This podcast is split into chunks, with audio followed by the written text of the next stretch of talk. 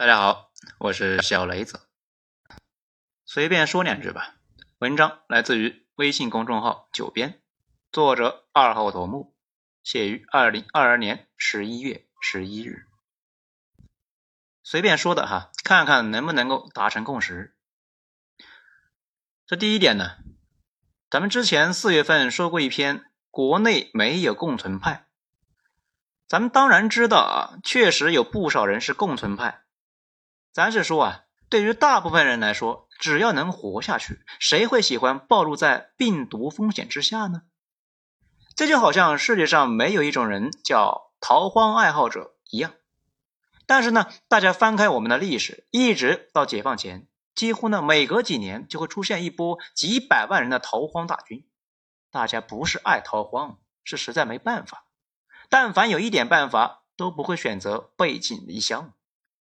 老百姓都是现实的，他们支持或者反对什么东西，并不是像知识分子那样分析什么 RO 啊，或者是重症率啊，他们只在乎生活能不能继续。所以啊，咱们觉得，除了极少数脑子呢抽到觉得，哎，欧美共存，我们就得共存。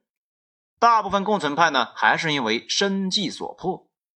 当生活的困难预期大于了病毒的威胁，共存派的声浪自然就越来越高。好，这是第一个。那第二个呢？就是现在的问题啊，很明显，关键问题呢还是一个钱。很多人啊，这个呢确实不知道是占几成啊，这确实啊有点扛不住了，所以呢肯定要调整。但凡能够扛得住，政府应该会继续下去。现在也不是彻底放开。今后啊，估计还有隔离什么的，但是以前的那种动不动就封城，应该是结束了。第三，某种意义上来讲，现在的这个结果是必然的。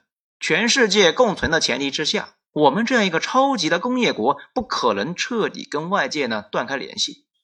既然断不开，那结果呢就是确定的，迟早的。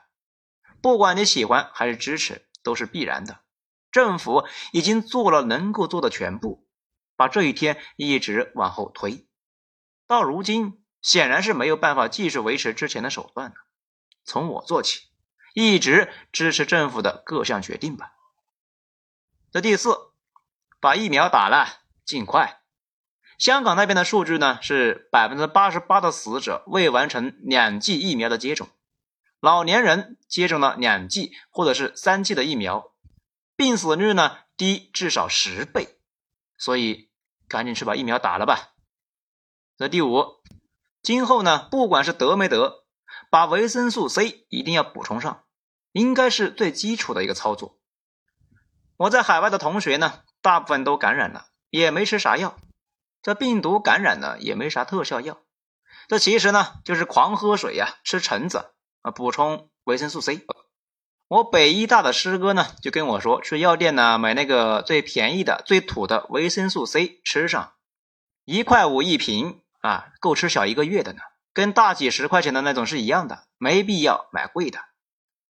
那第六，也不要太担心，我的很多同学呢，都全家在美国，上有老下有小的那种，也没啥事，有事的呢属于低概率事件。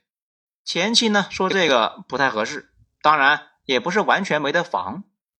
有一个同学一家子呢，坚持出门勤戴口罩、勤洗手啊，在美国三年了都没感染。亚裔社区里面这种情况很多，不过呢，大部分亚裔呢也不太在乎。第七，香港的数据呢可以作为参考，前期冲击很大，后来呢慢慢的曲线就开始放缓了，对小孩影响不大。咱们查了一下港卫生署的数据。